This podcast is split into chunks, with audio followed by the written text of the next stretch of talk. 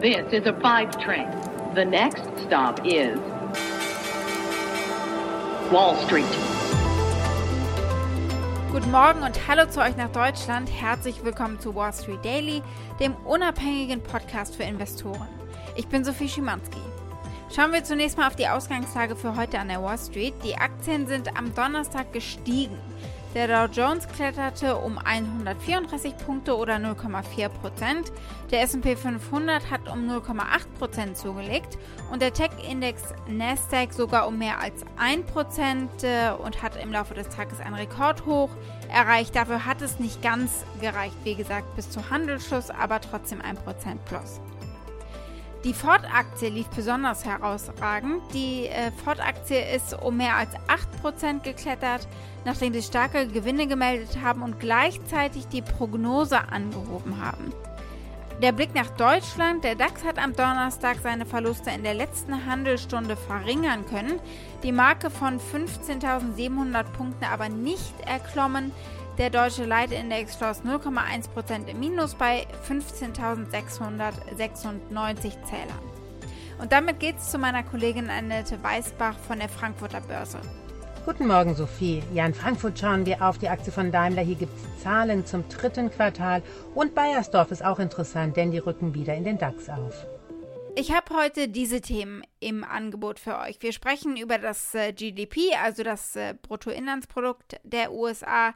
Wir gucken auf die Arbeitslosen-Erstansprüche und auf äh, Apple, die haben Zahlen gemeldet und wir blicken auf Facebook, denn die haben ja eine Namensänderung. Die Aktie des Tages ist Amazon, weil es da Ergebnisse gegeben hat. Ja, und zu guter Letzt gibt es heute noch ein paar persönliche Worte, äh, also unbedingt dranbleiben, mehr dazu dann nämlich ganz am Ende.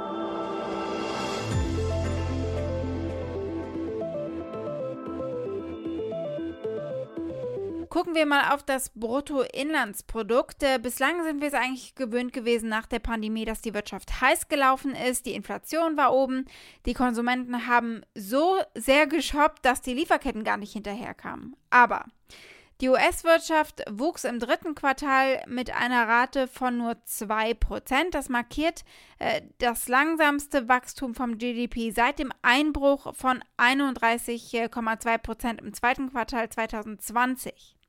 Im dritten Quartal, also im Quartal nach diesem starken Einbruch, war das GDP um 33 Prozent gewachsen und jetzt äh, normalisiert es sich offenbar wieder.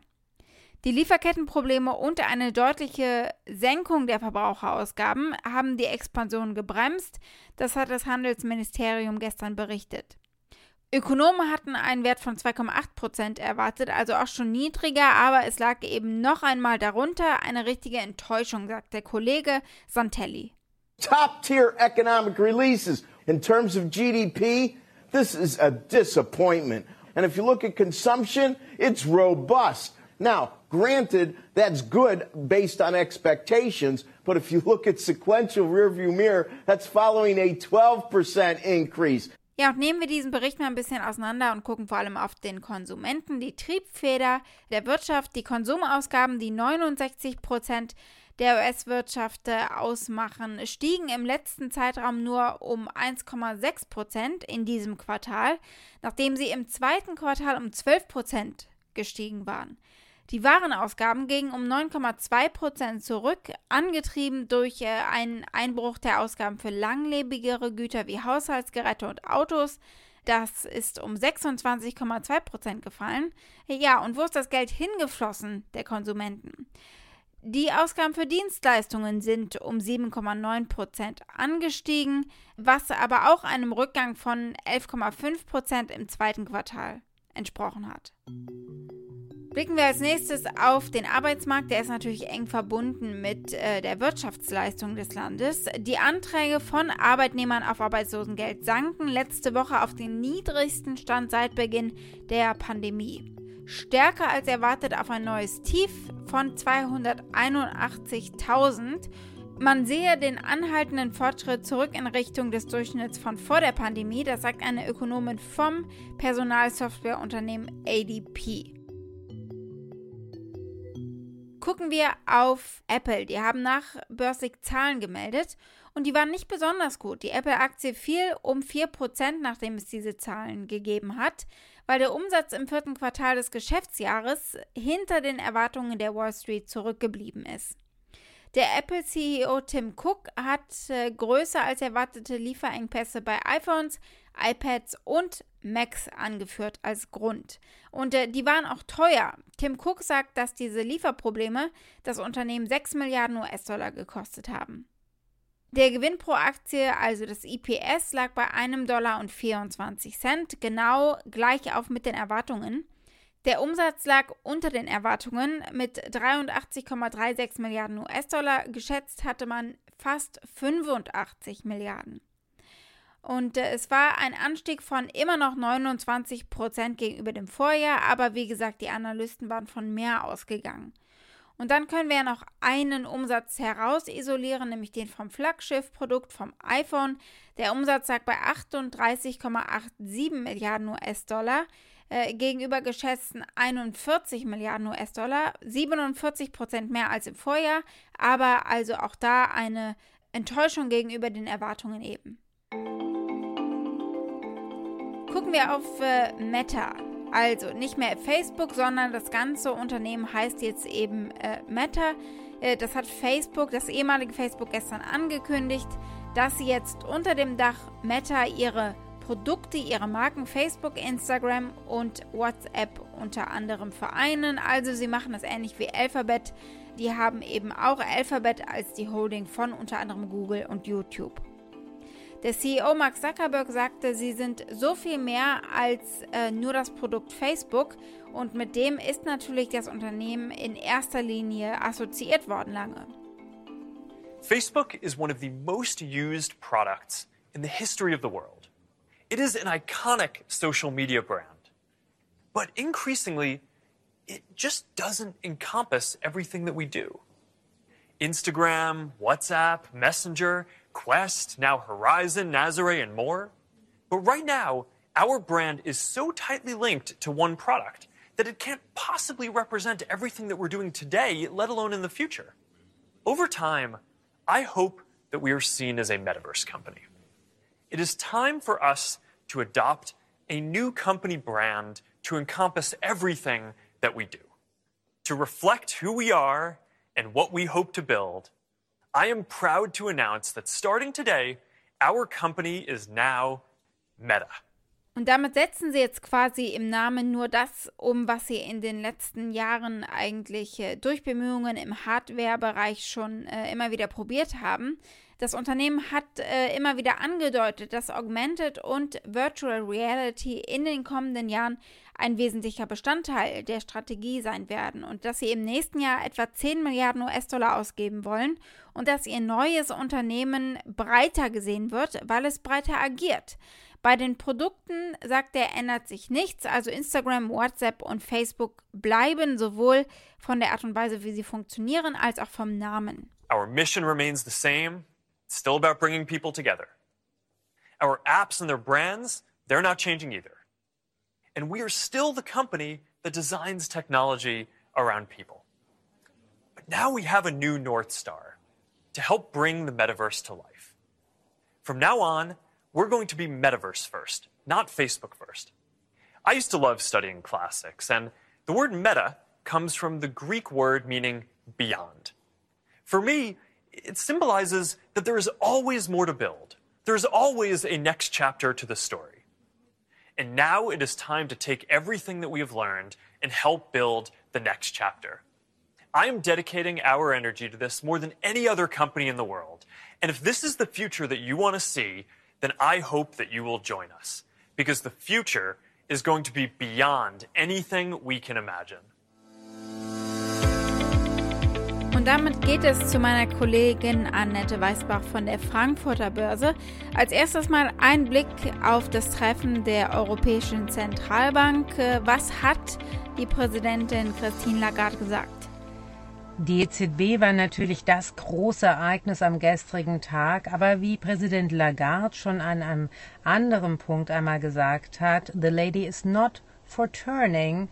Das heißt aber auch, dass die EZB weiterhin denkt, dass die Inflation temporärer Natur ist. Und sie hat es ganz einfach erklärt. Es gibt vor allem drei Faktoren. Einmal die sogenannten Nach-Pandemie-Effekte. Das sind quasi Effekte, weil sich alles noch einmal so durchgerüttelt hat und erst noch mal finden muss im globalen Wirtschaftskreislauf und deswegen es zu Lieferengpässen kommt und deswegen die Preise teilweise steigen. Dann gibt es diese Energiekrise, weswegen die Preise steigen. Und dann gibt es den anderen oder anderen äh, Sondereffekt, zum Beispiel den Mehrwertsteuereffekt in Deutschland, der auch noch einmal dazu führt, dass die Preise steigen. Sie sagt aber auch, es dauert länger als von der EZB vorher gedacht, dass die Inflation wieder zurückkommen wird, aber die EZB geht weiterhin stark davon aus, dass im Laufe von 2022 die Inflation wieder runtergeht und es überhaupt keinen Grund gibt, momentan über Zinserhöhungen nachzudenken und dass der Markt spekuliert 2022 gibt es eine Zinserhöhung. Das kann die EZB absolut nicht teilen. Das sei absolut nicht der Fall Stand heute. Und dann gucken wir als nächstes mal auf den Autobauer Daimler, bitte. Da gibt es Neuigkeiten, wie es gerade um das Unternehmen steht. Bei Daimler gibt es Zahlen. Wir haben ja auch gerade gestern von Volkswagen gehört. Die Zahlen, die waren ja auch, naja, enttäuschend, muss man sagen. Und Daimler wird wohl auch damit zu kämpfen haben, dass die Auslieferungen nun deutlich zurückgehen aufgrund der Probleme mit den Halbleitern. Im dritten Quartal hat Daimler ja schon 30 Prozent weniger Auslieferungen gehabt als noch im Vorjahresquartal. Allerdings dürfte es zwar einen leichten Umsatzrückgang gegeben haben, aber weiterhin durch die starke Kostendisziplin getrieben, weiterhin wahrscheinlich eine gute Profitabilität.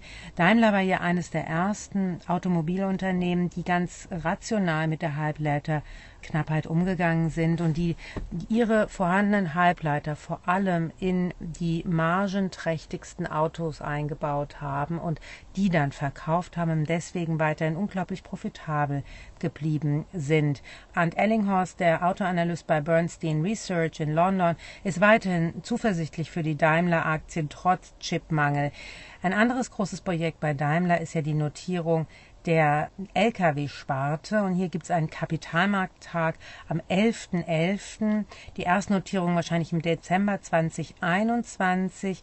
Aber die Ratingagenturen, die haben sich schon mal mit Investment Grade Ratings für die Sparte geäußert. Also auch ein positives Signal hier für die Pläne von Daimler. Blicken wir als nächstes auf das neueste Mitglied im DAX. Das ist nämlich der Konzern Bayersdorf. Der ersetzt Deutsche Wohnen. Was kannst du uns über diese Änderung berichten? Bayersdorf, der Hersteller von so bekannten Household Names wie Nivea, aber auch Eucerin und Tesa, die rücken wieder auf. Man hat gestern auch Zahlen vorgelegt, die haben den Markt zwar enttäuscht, denn Bayersdorf geht nur von einem Umsatzwachstum von 8 bis 10 Prozent im Jahr 2021 aus. Die Analysten hatten mehr erwartet, deswegen wurde die Aktie auch wirklich durchgereicht. Ein ordentliches Minus am gestrigen Handelstag. Aber mittelfristig ist Bayersdorf eigentlich ganz gut positioniert und hat vor allem auch eine sehr moderne Marketingstrategie. Strategie. Man setzt sehr auf Social Media und auf, um die jungen Leute von ihren Produkten zu überzeugen, nutzen sie unter anderem auch TikTok, um mit Videos äh, die junge Zielgruppe zu erreichen. Tesa ist sehr erfolgreich, profitiert insgesamt vom Boom der Industrie. Ähm, Tesa äh, stellt ja nicht nur Tesafilm her, sondern generell Kleber auch für Industrielösungen. Bis zum heutigen Tag im Jahresvergleich haben sie ein Umsatzwachstum von 18 Prozent in dieser Sparte hingelegt. Also wirklich eine sehr erfolgreiche Sparte von Bayersdorf. Und wie gesagt, die rücken wieder in den DAX auf. Die ersetzen die Deutsche Wohnen, die nach dem Zusammenschluss mit Vonovia oder der Übernahme von Vonovia, sollte man ja sagen, den DAX verlassen muss.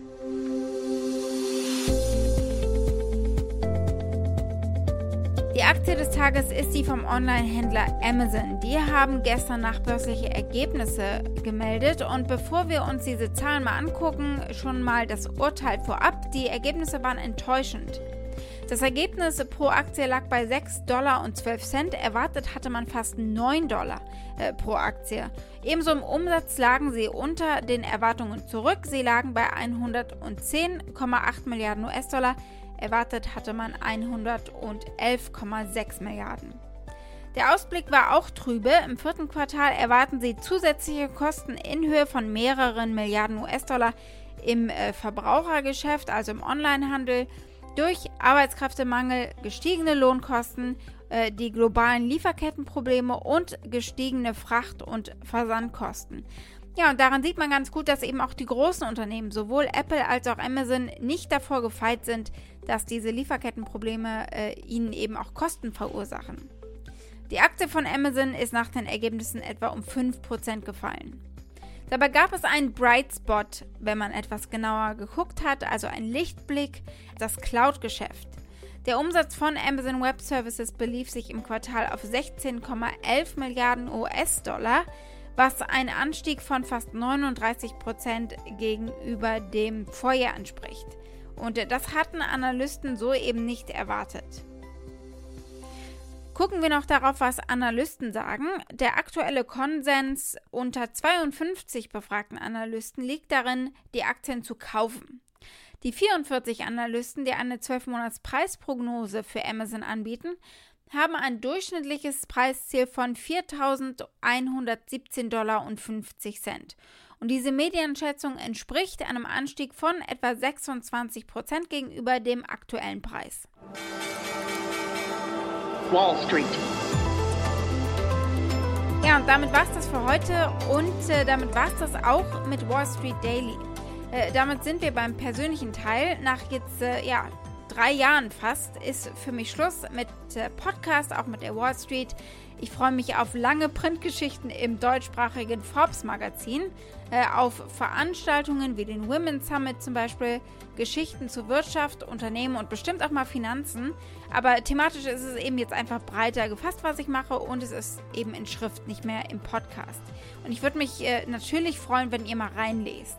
Ihr werdet aber hier an dieser Stelle trotzdem weiter äh, mit den wichtigsten Infos zu den Finanzmärkten versorgt. Meine Kollegin in Frankfurt, die kennt ihr schon, Annette Weißbach, die ist weiterhin Teil dieses Podcasts und sie wird nicht alleine bleiben. Lasst euch überraschen.